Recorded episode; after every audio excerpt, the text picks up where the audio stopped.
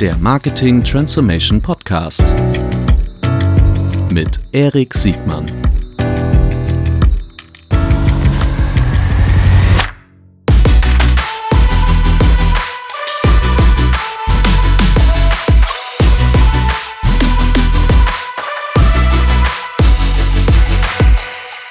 Herzlich willkommen zu einer neuen Folge des Marketing Transformation Podcasts. Heute mit Matthias Stadelmeier von Trade Doubler. Herzlich willkommen, Matthias. Hallo Erik, schön, dass ich da sein darf heute. Ich freue mich auch sehr. Äh, wir wollen heute über Affiliate Marketing sprechen, über ähm, die, die Zukunft, die Gegenwart, vielleicht auch über die Vergangenheit von Affiliate Marketing. Ähm, Affiliate Marketing ist ja eine der ältesten Performance Marketing Disziplinen. Aber bevor wir da tief einsteigen ähm, und gucken, äh, wie es dem Affiliate Marketing eigentlich so geht und was wir noch von Affiliate Marketing erwarten können. Äh, bitte stell dich doch mal kurz selbst vor, bitte. Das ist eine gute Idee. Ist auch eine gute Idee, grundsätzlich über Affiliate Marketing zu sprechen. Find findest gut. du, findest du? Wir ja. hatten im Vorfeld haben wir darüber gesprochen, ob Affiliate Marketing nicht so einen gewissen Bedeutungsverlust äh, erfahren könnte. Aber ich freue mich umso mehr, wenn du äh, das anders siehst. Oder ich weiß gar nicht, wie ich sehe. Äh, aber schieß erst mal los. Nee, dafür bin wer ich bist da. Du was, wer bist du, was machst du? Ich fange mal mit JDoubler an, das ist viel wichtiger als mhm. ich. JDoubler ist Pionier im Performance Marketing, ein führendes Affiliate Marketing Netzwerk hier in Europa. Wir bieten unseren Kunden vor allem Performance Marketing und Technologielösungen an, mit dem Fokus nachhaltige und relevante Ergebnisse für sie zu erzielen. Das machen wir mit unserem Netzwerk, wir machen es mit unserer Technologieplattform und der Expertise, die wir in den letzten 20 Jahren aufgebaut haben. TradeUpler selbst ist 1999 in Stockholm gegründet worden, ist eine Aktiengesellschaft, die dort auch an der Börse notiert ist. Heute haben wir ungefähr 250 Mitarbeiter in 15 Büros in Europa, wie ich gerade eben schon gesagt habe, und arbeiten mit circa 2000 Kunden, die Affiliate-Programme, Affiliate-Kampagnen über uns in circa 80 Ländern äh, managen oder durchführen. Ich selbst bin seit 2007 bei TradeDoubler. Ich habe als Account Manager hier im Münchner Büro angefangen, wo ich jetzt gerade sitze, habe dann viele unterschiedliche Rollen gehabt, entweder im Account Management und dann vor allem im Vertrieb. Ich war hier in München, ich war in London und ähm, bin seit 2014 CEO. Es macht mir viel Spaß und bin mit Herz und Seele bei TradeDoubler und natürlich auch im Affiliate Marketing tätig.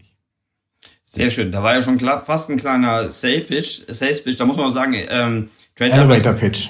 Elevator Sales Pitch. Aber äh, das ist äh, total in Ordnung. Die ähm, jetzt gab's ja. Vielleicht gucken wir mal auf den auf den auf den Markt im Allgemeinen. Es gab ja da mhm. viel Konsolidierung. Es gab in diesem Markt einen großen Zusammenschluss von zwei großen Player, von Affiliate und und Zanox zu zu Awin. Ich weiß gar nicht, wie lange das äh, schon her ist. Und ich glaube, im UK-Markt mhm. gab's auch äh, jede Menge äh, Merger. Äh, Trade Doubler ist, ja, wie du schon sagst, ist einer der, der ersten wirklich paneuropäischen Player. Hm. Ich überlege gerade, ob er nicht vielleicht sogar der einzige Pan-Euro, also zumindest na gut, die anderen sind dann auch sehr schnell europäisch geworden. Wir waren der ähm, erste 1999, aber das ging dann recht schnell. So 2000, hm. 2001 haben wir die Büros in den Ländern aufgemacht. Da waren die anderen dann auch recht zeitnah hinten. Es ist fair zu sagen, dass Affiliate Marketing mal sowas wie die, wie die erste und die Grundlagendisziplin im, im Performance Marketing war, neben, neben der organischen Suchoptimierung? Kann man schon so sagen. Also vor allem im Display-Bereich sind eigentlich alle Kampagnen, alle Marketingmaßnahmen über Affiliate Marketing abgebildet worden. Sogar Suchmaschinenmarketing war am Anfang eine Disziplin oder eine der Traffic-Quellen, die wir im Affiliate Marketing gemanagt haben. Das ist eine der Sachen, die sich im Laufe der Zeit dann schon grundlegend geändert haben, dass sich eben verschiedene Kanäle etabliert haben, nun als eigene Kanäle wahrgenommen werden, nicht mehr über Affiliate Marketing abgewickelt werden. Aber so ist die Evolution im Laufe der letzten 20 Jahre dann eben immer weitergegangen. Aber ganz am Anfang, gerade eben durch die Flexibilität und auch die, die Technologiebasis ähm, des mhm. Tracking, hat Affiliate Marketing da schon, glaube ich, eine Vorreiterrolle gespielt. Ja. Okay. Ist das jetzt immer noch so? Also du, du hast schon an der Frage. Ähm, es gibt ja durchaus Stimmen im Markt, die sagen, dass Affiliate Marketing ein bisschen in die Tage gekommen ist und dadurch, mhm. dass Advertiser immer, ähm, also A, technologisch auch äh, schon, schon ganz gut selbst abwickeln können, der äh, Draht zum Publisher in, in vielen Situationen gar nicht mehr, gar nicht mehr so schwer ist aufzubauen ist und ähm, es gibt so manche, die sagen, die bezweifeln den Mehrwert von Affiliate Marketing in ihrem Marketing-Mix ab. Aus, aus Gründen, auf die wir sicherlich gleich nochmal zu sprechen kommen werden. Aber mhm. äh, wie siehst du den Markt? Ähm, ist, ist, ähm, ist Affiliate Marketing als Gattung über seinen Zenit hinweg?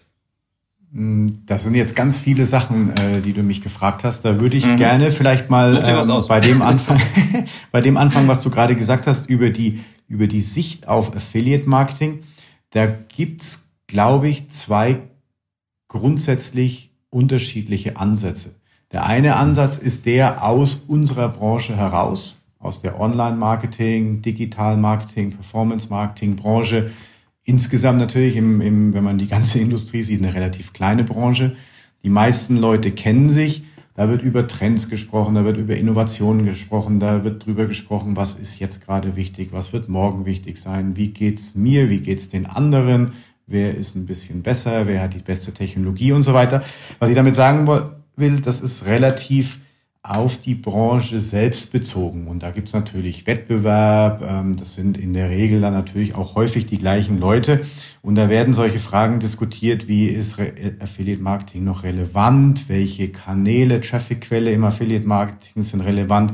Da bringt jeder aber natürlich zu einem gewissen Teil auch einfach seine eigenen Ansichten mit rein äh, und pusht natürlich die Themen, die er selbst hat. Die andere Sicht, ähm, die aus meiner aus meiner Sicht natürlich dann sehr, sehr viel relevanter ist, ist die Kundensicht. Und mhm. da ist für mich als Affiliate Marketing Anbieter oder Tradeabler als Affiliate Marketing Anbieter natürlich erstmal wichtig zu sein, was bieten wir unseren Kunden eigentlich an? Wir bieten unseren Kunden eine Technologieplattform. Das sind zwei Hauptkomponenten, wenn du es vereinfachen möchtest. Das eine ist das Tracking. Ähm, die ganze Datentracking, wir tracken Sales, wir tracken den Traffic, wir deduplizieren, wir bieten User Journey und so weiter, viele Funktionalitäten, aber im Grunde genommen einfach das, das, das Tracking.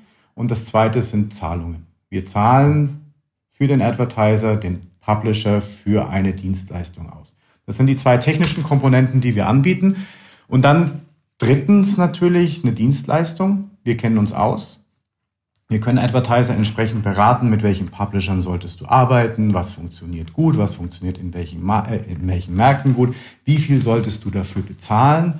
Äh, ähm, all, all diese Beratungen, wir bringen die beiden zusammen. Wir helfen den Advertisern, relevante Ergebnisse zu erzielen, also ihre Ziele zu erreichen. Wir helfen Publishern auf der anderen Seite, ihr Inventar zu monetarisieren.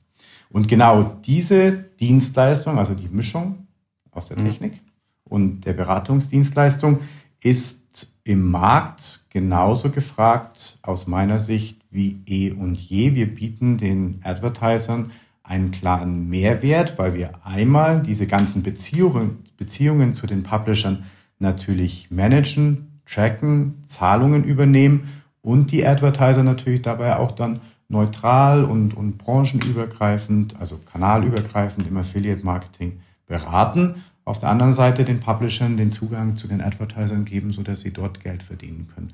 Und das im Grunde hat sich in all den Jahren, in denen ich im Affiliate Marketing bin, eigentlich überhaupt nicht verändert. Mhm.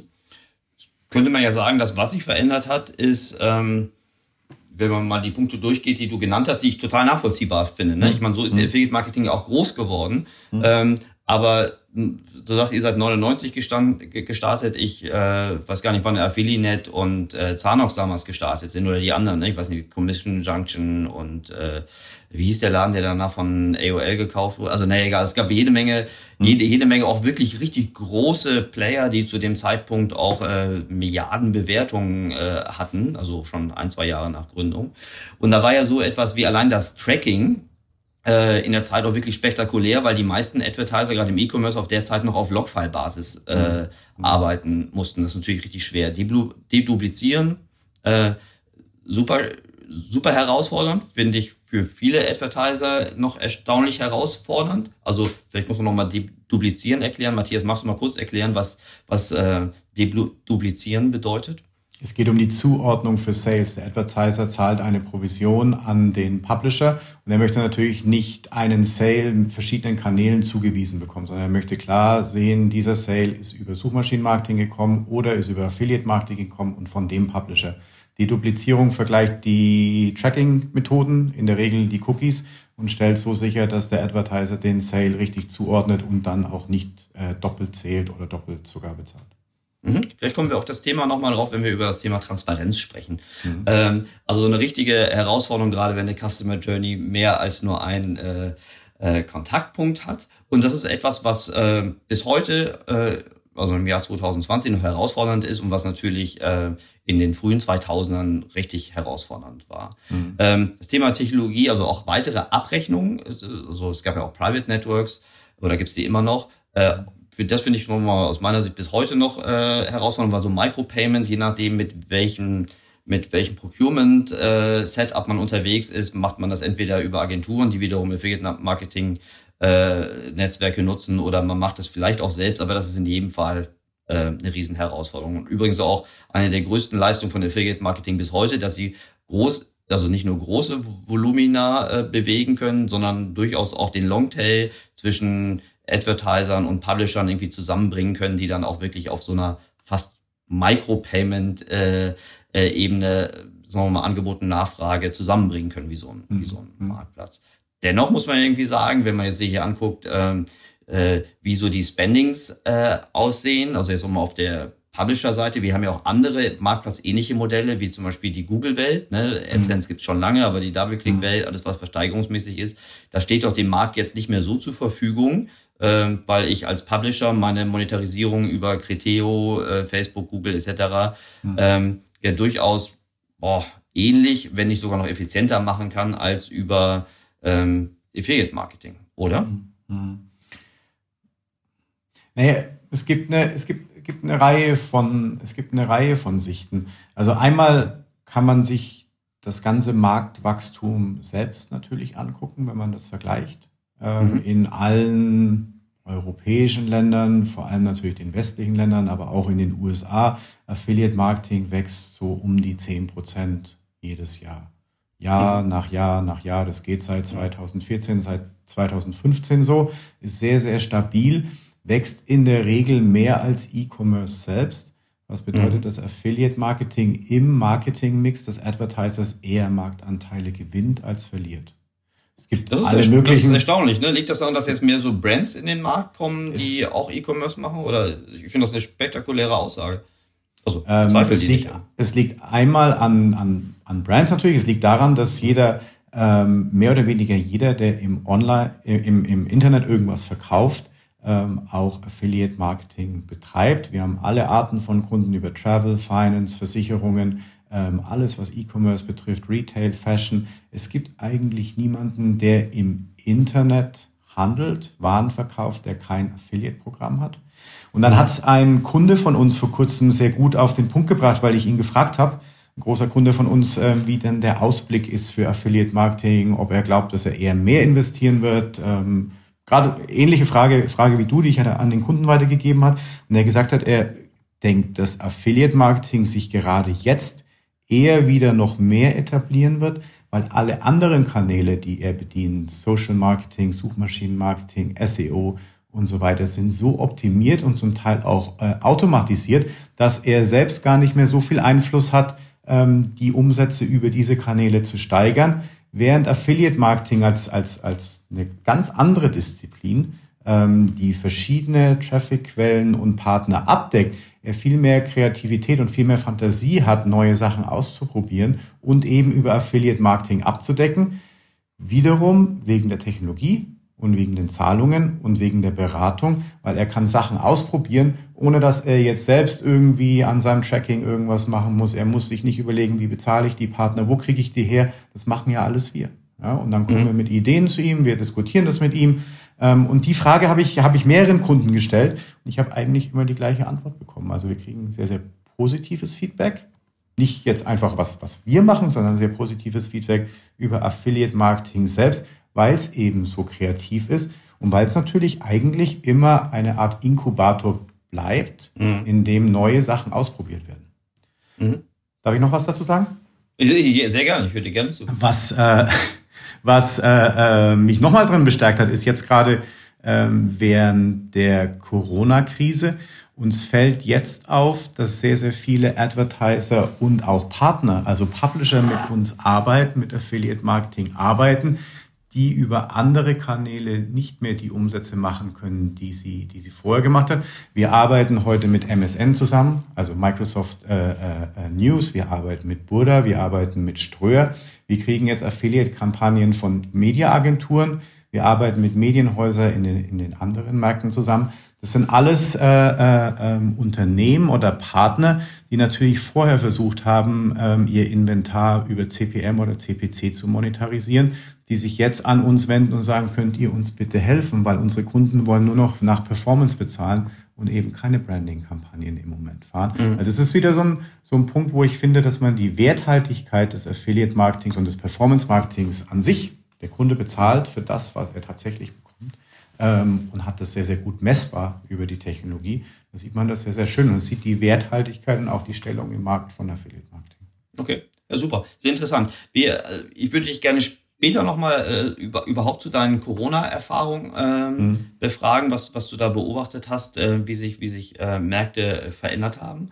Ähm, ich würde gerne nochmal auf das Thema ähm, der, der Transparenz eingehen. Du weißt ja, wir nehmen hier aus, aus, aus Gründen immer so ein bisschen mehr so diese Advertiser-Perspektive mhm. ähm, äh, ein. Wobei mich also die Publisher-Welt natürlich genauso interessiert, weil im Grunde sind das ja die Partner, mit denen man dann am Ende zusätzliche Reichweite und, und, und Wachstum generieren möchte.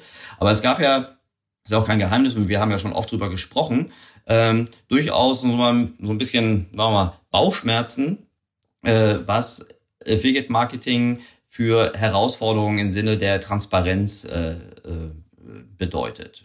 Viele Advertiser sind ja sehr stark damit, da, damit beschäftigt, sagen wir mal, ähm, die, die Nachhaltigkeit von Sales oder so die Authentizität von, von Sales auch wirklich zu, ähm, zu hinterfragen, ähm, um, um diesen, diesem Gedanken, äh, äh, you pay what you get, mhm. wirklich sagen wir mal, nachvollziehen können. Also ich glaube, wir beide wissen ungefähr, welche Phänomene damit gemeint sind. Also mhm. alle jede Menge Sales, die nur so aussehen, als seien es wirklich Sales oder äh, eh schon da Umsätze, also Umsätze, die auf anderem Wege gewonnen werden, aber dann nochmal eine Affiliate-Provision äh, verursachen und damit ist gar nicht nur oder primär eure Netzwerkprovision gemeint, sondern das, was am Ende dem, dem, dem Publisher bezahlt wird.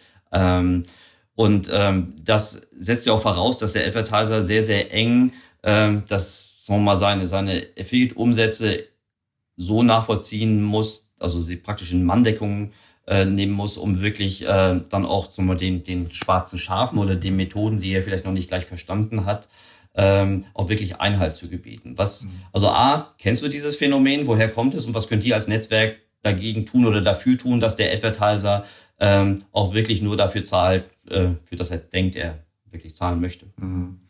Ich denke, das ist eher ein älteres Thema und mittlerweile auch eher ein künstliches Thema. Wir mhm. arbeiten und meines Wissens nach all unsere Wettbewerber auch also die relevanten Wettbewerber äh, zumindest, wir arbeiten vollkommen transparent. Das heißt, mhm. ähm, jeder Advertiser, Publisher auf der anderen Seite auch, hat über unsere Reports und im Übrigen auch über unsere API-Schnittstellen Zugang auf alle Daten, die wir tracken.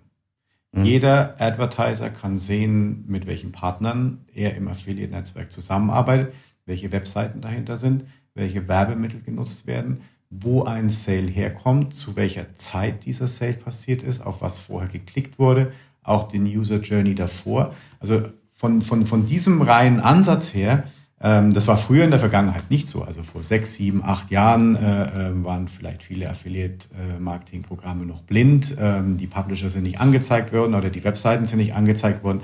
Alle diese Daten sind transparent verfügbar für den Advertiser. Es ist natürlich, es gibt Unterschiede natürlich auch auf Advertiser-Seite. Es gibt ähm, mhm. Advertiser, die sagen, ich möchte Volumen haben, bring mir so viel Sales, wie du willst. Wo sie herkommen, ist mhm. mir wurscht.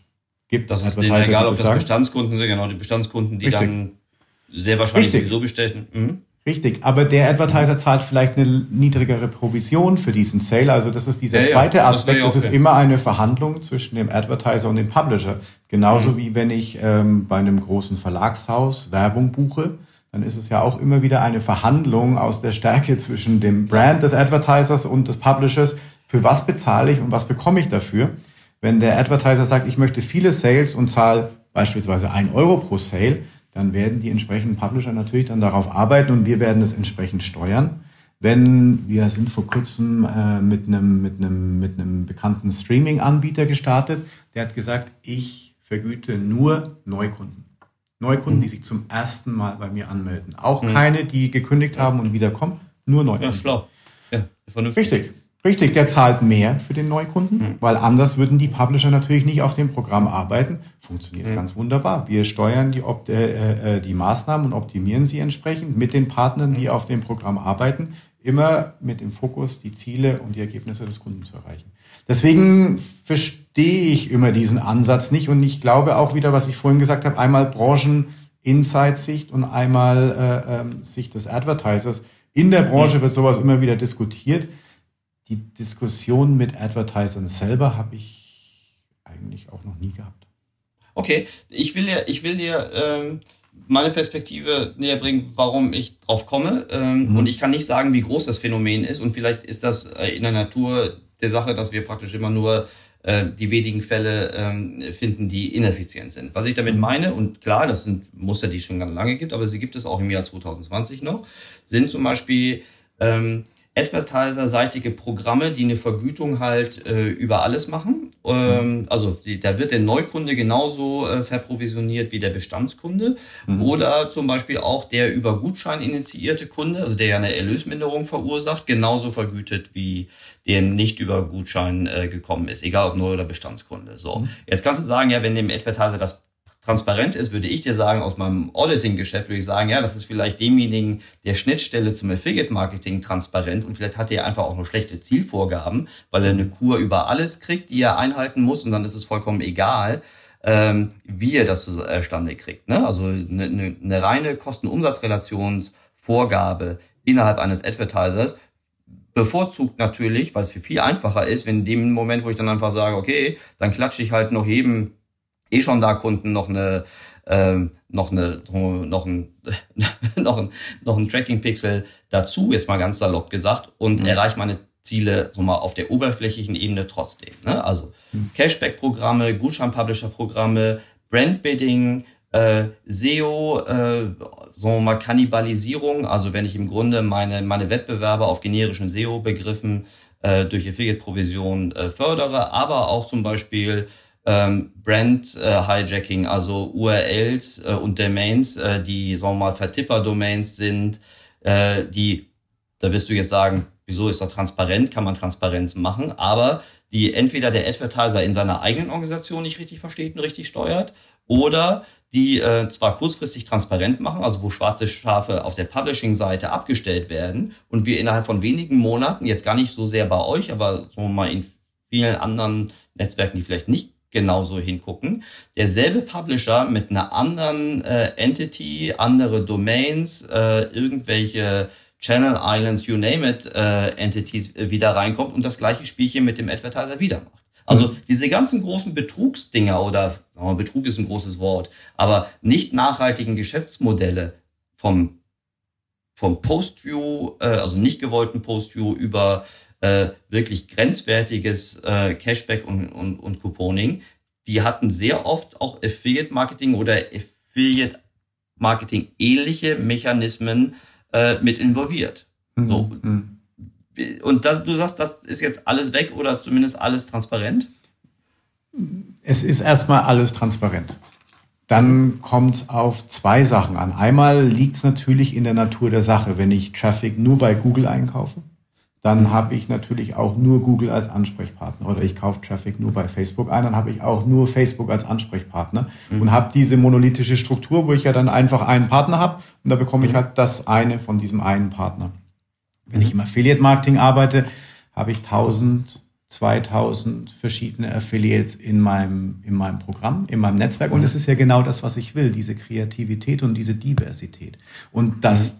dort dann natürlich bei 2000 Partnern auch immer wieder Sachen passieren, die ich nicht möchte, ähm, liegt dann natürlich irgendwie äh, in der Natur der Sache, weil es da draußen natürlich immer wieder Leute gibt, die versuchen, auf irgendeinen Zug aufzuspringen, irgendein Hack, nutzen, irgendeinen Shortcut, um Geld zu verdienen, was dann wiederum natürlich unsere Aufgabe ist, solche Leute aus unserem Netzwerk zu entfernen. Es gibt immer wieder Phänomene, es gab mal Brandbidding, dann gab es ganz, ganz viele äh, äh asiatischen äh, äh, kreativen Traffic, Leute, mhm. Traffic, mhm. Äh, der darauf geschaltet worden ist.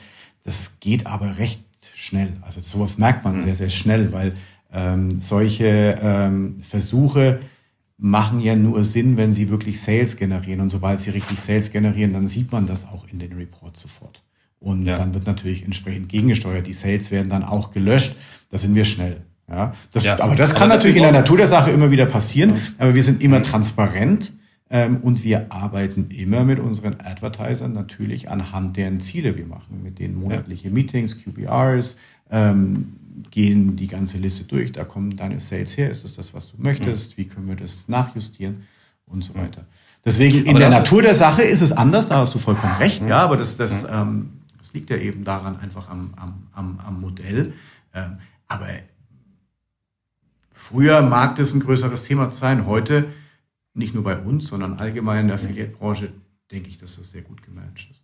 Das finde ich, das ich auch einen wichtigen Hinweis, weil das ist, äh, es hilft ja nicht, wenn ihr transparent seid, aber der Advertiser seine Mitwirkungspflicht ist ja, im Grunde hat er ja mehr eine Mitwirkung als, als eine Mitwirkungspflicht. Er muss ja selbst praktisch die, äh, die Programme, die Vergütung und äh, auch nur mal die, die Freigabe der Sales und das, also das Nachvollziehen, ob in seinen, in, in, an seinem Point of Truth die, der Sale wirklich stattgefunden hat, mit oder ohne Neukunde, ähm, wenn der Advertiser dort nicht mitspielt, ähm, dann bringen ja auch eure Angebote an Transparenz und an, an, an Reviews nichts. Äh, diese Audit-Fälle, die ich äh, vorhin genannt habe, die haben übrigens auch alle gemeint, dass der Advertiser über Jahre nicht wirklich äh, nicht genau hingeguckt hat. Äh, und mhm. das ist aus meiner Sicht ein sicherer Weg, äh, um sich nicht nachhaltige äh, es ist aber gleiche, wenn ich zu einer DSP gehe und äh, irgendwelche Einstellungen habe und sage, zu dem Preis kaufe ich Traffic, dann werde ich zu dem Preis auch Traffic kaufen, wenn ich da zwei Jahre lang Ja, sehr guter Punkt. Ja, ja du hast total recht. Nur sehr, sehr guter Punkt. Nur DSP, eine, eine, eine, eine DSP ist kein Einsteigerinstrument, während Affiliate Marketing sich schon immer als sehr niedrigschwellig, sehr schnell erfolgsbasiert äh, positioniert hat, aus meiner Sicht auch zu Recht. Ähm, und das ist natürlich die Gefahr bei Einsteigern oder Advertisern mit einem äh, aus irgendwelchen Gründen sehr geringen äh, Effizienzansprüchen, die erwischt es dann eher, als dass sie wirklich, aber du hast total recht, äh, das ist äh, jetzt nicht nur im Affiliate-Marketing, dass wenn ich nicht genau hingucke, dass ich dann im Grunde meine Ziele auch nicht erreichen kann. Gut, ähm, an dieser Stelle vielleicht nochmal ganz kurz ein kurzer Disclaimer. Ähm, wir kennen uns nicht nur schon lange aus der, aus der Branche und sind auch befreundet, sondern ähm, wie es der Zufall will, bin ich auch seit irgendwie, ich glaube, drei oder vier Jahren Aufsichtsrat bei Trade Doubler. Äh, wenngleich es, glaube ich, auch kein Geheimnis ist, dass ich nicht Aufsichtsrat dort geworden bin, weil ich so ein großer Fanboy von allen Affiliates-Netzwerken bin, sondern weil ich durchaus sehr, sehr, sehr, sehr kritisch auf, sagen wir mal, das Zusammenspiel zwischen Affiliate-Marketing und, und Advertisern gucke. Aber das hier nur an dieser Stelle hätte ich am Anfang sagen sollen, das nur mal so als kleiner Disclaimer. Ist eh eine öffentliche du. Nutzt, du, du, nutzt das Format, um mir mal richtig auf den Zahn zu fühlen jetzt. Finde ich gut. Endlich mal. En, ja. en, endlich mal. Lass uns mal apropos auf den Zahn fühlen. Ähm, beschreib mir noch mal ein bisschen so den, den Markt. Jetzt, ich weiß nicht, wie sehr du über Wettbewerber sprechen möchtest oder kannst. Mich interessiert auch ehrlich gesagt ein bisschen mehr der deutsche Markt als der ganze Rest. Mhm. Ähm, aber wie ist denn das Leben für dich geworden, seit die zwei großen, ähm, also zwei anderen großen, äh, Filinet und Zanox zusammengegangen äh, sind? Es gibt ja doch durchaus da jetzt eine Konzentration bei den mhm. Großen. Mhm. Auf der anderen Seite gibt es auch immer mehr Spezialisten, nehme ich so wahr. Im, also für, mir fallen vor allen Dingen immer Finance-Ads äh, äh, auf als Spezialisten sonst so neue agenturähnliche Modelle, die im Grunde so eine Art Influencer-Geschäft machen, was auch durchaus Anleihen von Affiliate Marketing hat. Aber wie ist denn für dich so die, die, die Marktentwicklung durch diese, durch diese äh, Konsolidierung, die jetzt hier und da auch wirklich stattfindet? Ähm, ist das mhm. Leben für dich dadurch besser oder, oder schwerer geworden? Weder noch, muss ich sagen. Okay. Wenn wir uns mehr auf den deutschen Markt konzentrieren, wenn man, wenn man ein bisschen international, europaweit guckt, dann hat sich eigentlich kaum was verändert. Also die gleichen Player, die es in den letzten 10, 15 Jahren gab, die sind auch alle immer noch da teilweise mit einem bisschen anderen Fokus. Viele aber immer noch äh, ähm, gemanagt von den damaligen Gründern auch. Ja, also, mhm. es gibt es in Frankreich, in Skandinavien, mhm. in England, ähm, in Holland, ähm, überall. In Deutschland ähm, der Zusammenschluss von, von ähm, Affiliate und Avon, Zanox, ähm, das war natürlich eine größere Nummer und hat den Markt in Deutschland schon in Bewegung gebracht. Letztendlich, wenn man jetzt nach zwei Jahren, glaube ich, einen Strich drunter zieht, mhm. hat sich trotzdem eigentlich gar nicht so wahnsinnig viel verändert. Das sind ja beides Wettbewerber von uns gewesen, die eine mhm. gewisse Größe hatten, mhm. Die sich jetzt zusammengeschlossen haben. Jetzt ist es einer, also jetzt steht ein Name drauf. Von mhm. den Geschäftsanteilen hat sich aber dann ja gar nicht eigentlich so viel verschoben. Ja, das ist ja dann halt aus, das ist halt jetzt eins, das gehört halt jetzt einem, äh, vorher hat es zwei gehört. Ähm, wir haben viele Möglichkeiten jetzt im Markt. Wir stellen uns natürlich als Alternative dar. Diese, dieser Zusammenschluss Avon und Affiliate ist natürlich ähm, wesentlich größer als wir. Ähm, mhm. Ist klar. Ähm, das ist ja auch ihr Heimatmarkt, während wir aus Skandinavien kommen. Mhm. Ähm, aber wir stellen uns als Alternative dar. Wir haben auch einen leicht anderen Ansatz, wie wir Affiliate Marketing interpretieren, eben sehr beratungsintensiv, äh, äh, sehr nah am Kunden und damit sind wir erfolgreich. Und die letzten zwei Jahre, ich kann jetzt nicht sagen, dass wir deswegen mehr Geschäft gewonnen haben oder vielleicht weniger, aber wir entwickeln uns ähm, da sehr gut und kriegen sehr gutes Feedback von unseren Kunden. Und es macht großen Spaß, hier im deutschen Markt zu arbeiten. Also deswegen Okay. Weil eigentlich, also eigentlich unterm Strich eigen, hat sich eigentlich wenig verändert. Als Advertiser müsste ich ja schon fast ein bisschen die Sorge haben, dass durch diese Konzentration mir so ein bisschen der Wettbewerb abhanden geht. Ne? Weil jetzt bei, bei internationalen Pitches, oder bei Pitches, die jetzt nicht nur auf eine Mikroregion runtergehen, kann es ja im Grunde nur noch zwei Anbieter geben, nämlich, nämlich äh, Awin und euch. Richtig. Bei internationalen ist es so. In den jeweiligen Märkten gibt es immer noch lokale andere Netzwerke. Da ist auch in Deutschland die Auswahl groß genug. Da gibt es auch, äh, muss ich, muss ich äh, ganz fairerweise sagen, da gibt es auch einige, die einen echt guten Job machen. Ja? Mhm. Und dann muss man sich eben überlegen, was ist mein Geschäft? Es gibt ähm, Unternehmen, die konzentrieren sich eben auf, auf Finance und, und Versicherungen ja. beispielsweise. Ja. Ähm, es gibt andere, die konzentrieren sich eher auf kleinere Kunden äh, mit Self-Service, Automatisierung. Es gibt andere, die fokussieren sich sehr auf Beratung und diesen qualitativen Ansatz. Ähm, sagen wir ja auch Performance Marketing und Technologielösungen bieten wir unseren Kunden an, also angepasst, customized, äh, ähm, sehr nah am Kunden. Und da gibt es schon, schon gravierende Unterschiede, wie was, ähm, wie was aufgeteilt wird. Wenn man mit den großen Publishern arbeiten möchte, dann wird die Auswahl natürlich ein bisschen geringer, weil die großen Publisher in der Regel dann auch nur mit den großen Netzwerken arbeiten. Weil wenn sie mit fünf, sechs, sieben verschiedenen Netzwerken arbeiten ja, würden, dann ist das zu viel Aufwand. Also ähm, wenn man mit den großen Publisher arbeiten möchte, dann kommt man dann schon auch wieder ähm, in der Regel eher zu Avon oder zu uns. Okay. Das war aber vorher auch schon so. Ja. Außer dass es da halt eben noch Affiliate gab, aber das ist halt jetzt eben eins, ja. Und ich muss auch sagen, wir, wir haben auch immer versucht, ein bisschen, also aus meiner Sicht haben Affiliate Marketing Netzwerke früher sehr erstaunlich ähm, hohe Preistreue, Listenpreistreue ähm, gezeigt. Also eure Netzwerkprovision hat sich gerade in den ersten zehn Jahren ja irgendwie fast gar nicht bewegt und da konnte man, ähm, also da musste man schon viel Fantasie, äh, Geschick und, und auch Kaufkraft haben, um da ein bisschen was bewegen zu können. Und ähm, aus meiner, wie gesagt, Advertiser-Perspektive ist das immer noch ein sehr, zwar auf der einen Seite kompetitiver Markt und vermutlich eher kompetitiv, weil es gar nicht so sehr zwischen zwei Netzwerken ist, sondern auch es noch mehrere Alternativen gibt auf der technologischen und auch auf der Publisher-Seite. Ähm, gut, aber es gibt noch ich weiß nicht, wie du siehst, aber es gibt irgendwie noch keinen Preiskampf zwischen Affiliate-Marketing-Netzwerken. Nee, der, der, den gab's. Ähm, es hat sich aber, glaube ich, stabilisiert in den meisten. Märkten. Also wir, wir, wir hart aber fair, würde ich sagen, ja, wie wir miteinander mhm. umgehen. Ähm, wir arbeiten aber auch zusammen, ja, also sowas wie BVDW oder IAB. Mhm. In anderen Ländern äh, ähm, gibt es die entsprechenden Branchenvereinigungen. Da arbeiten wir schon zusammen, um, um gemeinsame Qualitätsstandards und, und sowas zu haben. Affiliate Marketing ist da schon sehr erwachsen geworden. Ähm, wir sind natürlich im Wettbewerb. Wir wollen das jeweilig anderen Kunden gewinnen. Aber über den Preis geht das mittlerweile nicht mehr so sehr, weil auch Kunden verstanden haben, dass eine gewisse Qualität dann natürlich auch ihren Preis hat, einfach weil wir ja Beratungsdienstleistungen einbringen. Also, also wir investieren dann auch und das hat jetzt ein Niveau erreicht, ähm, das glaube ich okay ist. Mhm. Und ähm, so die ganz verrückten Preise ähm, gab es nicht. Ich hatte sogar mal vor anderthalb Jahren in einem Pitch mit einem Kunden, haben wir, den wollten wir unbedingt gewinnen, haben wir leider nicht. Äh, haben wir, äh, wollten wir unbedingt gewinnen, haben einen sehr, sehr guten Preis angeboten. Da hat der Kunde gefragt, warum bietet ihr so einen günstigen Preis an, dann könnt ihr ja den Service gar nicht liefern. Also das ist dann schon von Kundenseite auch so gesehen, hey, ich zahle lieber ein bisschen mehr und möchte dann aber auch was dafür haben. Und das hat sich eigentlich so etabliert jetzt. Okay. Muss man sagen. Matthias, ich würde mit dir gerne noch äh, abschließend einmal über, über ähm, deine Beobachtung während der, während der Krisenzeit mhm. ähm, äh, sprechen. Was kannst du da so berichten? Was, äh, also E-Commerce ist ja, glaube ich, in vielen Märkten, äh, hat sich durchaus positiv gewinn, äh, entwickelt, aber kannst du so ein bisschen berichten, wer so die Gewinner und Verlierer äh, in, in diesen letzten zwei Monaten waren? Ja. Oder drei Monaten? Ja, war natürlich eine große Überraschung. Ähm, Im Arbeiten selbst hat es uns nicht so besonders wehgetan. Zum Glück arbeiten wir sehr digital. Also alles, was wir machen hier, ist so. Das hat unsere Arbeitsabläufe und alles nicht durcheinander gebracht. Auf unserer Kundenseite natürlich gewaltig. Also da hat es mhm. äh, äh, ordentliche Verschiebungen gegeben.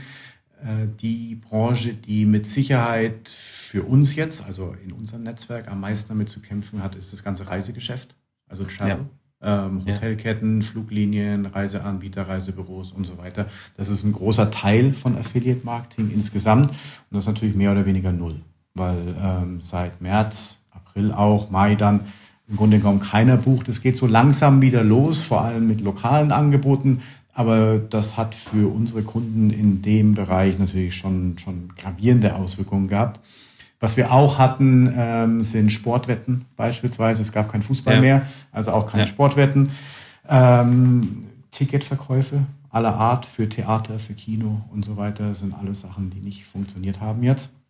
Auf der anderen Seite alles, was, ähm, was, was E-Commerce ist, was richtig durch die Decke geht, ist Consumer Electronics, ähm, Furniture, also, also Möbel, ja, ja. Fashion, ähm, alles, was Retail ist. Ähm, wir hatten äh, äh, Angebote, so äh, Online-Investoren-Angebote, ähm, also um Aktien zu kaufen und so weiter. Ja. Das hat richtig ähm, gut funktioniert. Das sind alles Kunden, die davon profitiert haben das ist durch die große Börsenbewegung, das kann man ja überhaupt auch so jetzt in Suchvolumen sehen, ne? dass manchmal könnte man den Eindruck haben, dass das, was in Wetten runtergegangen ist, in, in Mikrodepots nach oben gegangen ist. Ne? Also vom genau. Daytrading bis zum. Okay. Ähm, ich schaue mir unsere Top 30 ja? Kundenliste, ja? die ist eigentlich normalerweise mhm. recht stabil. Die hat im mhm. April und im Mai, also einfach nach dem, mhm. nach dem jeweiligen Volumen, das über das Netzwerk abgewickelt ist, hat im April und im Mai jetzt äh, vollkommen anders ausgesehen als in den Monaten davor. Mhm. Durch den, durch den Mix in den, in den durch die Geschäftsarten. Genau, genau. Okay. Ja. Und wie kannst du das über unterschiedliche Länder, kannst du irgendwelche sagen, sind, sind äh, äh, gewisse Länder äh, stärker oder weniger betroffen gewesen? Ich weiß, ihr seid jetzt nicht in, in allen Ländern gleich, gleich stark, aber gibt's da, also ich hätte es erwartet, dass irgendwie Italien, Spanien, das muss man ja irgendwie kein Hellseher sein, dass die schneller erwischt hat, äh, erholen die sich auch schneller? Oder stimmt das überhaupt, was ich, was ich annehme? Ich weiß nicht, ob das, was wir bei uns in den Zahlen sehen, wirklich repräsentativ ist. Ähm, mhm. Aber die Länder, die am schwersten davon getroffen waren, waren Frankreich und England. Mhm hat auch was damit zu tun, dass für uns der Reiseanteil in den beiden Märkten am größten ist. Deswegen bin ich mir mhm. nicht sicher, ob es wirklich repräsentativ mhm. ist. Aber dieser, dieser Schock des totalen Lockdowns in Frankreich hat schon tief gesessen und es hat wirklich keiner mehr gekauft. Zum Teil sind die Leute ja auch nicht mehr in die Arbeit gegangen. Das heißt, es ist nichts mehr produziert worden. Ähm, oder es war einfach keiner mehr da. Also bei vielen Kunden haben wir einfach keinen Ansprechpartner auch mehr gehabt. Da waren viele Programme pausiert oder auf sehr, sehr viel niedrigeren Volumina. Das gleiche in England.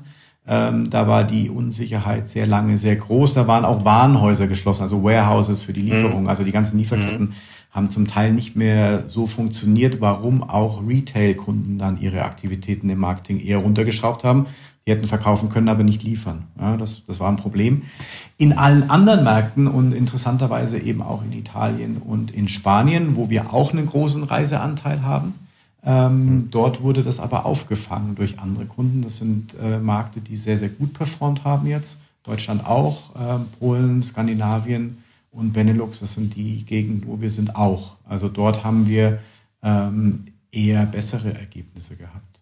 Ja. Ähm, Kannst du noch mal explizit zu dem deutschen, du hast es gerade schon kurz gestreift, äh, Äh, kannst du noch mal kurz über den deutschen Markt sprechen und äh, sind wir wieder auf, auf gerade in den letzten Wochen wieder auf normalen Niveau, weil du kriegst ja die Zahlen mehr oder weniger in Echtzeit auf deinen, auf deinen Schreibtisch ja. oder auf ja. deinen Monitor.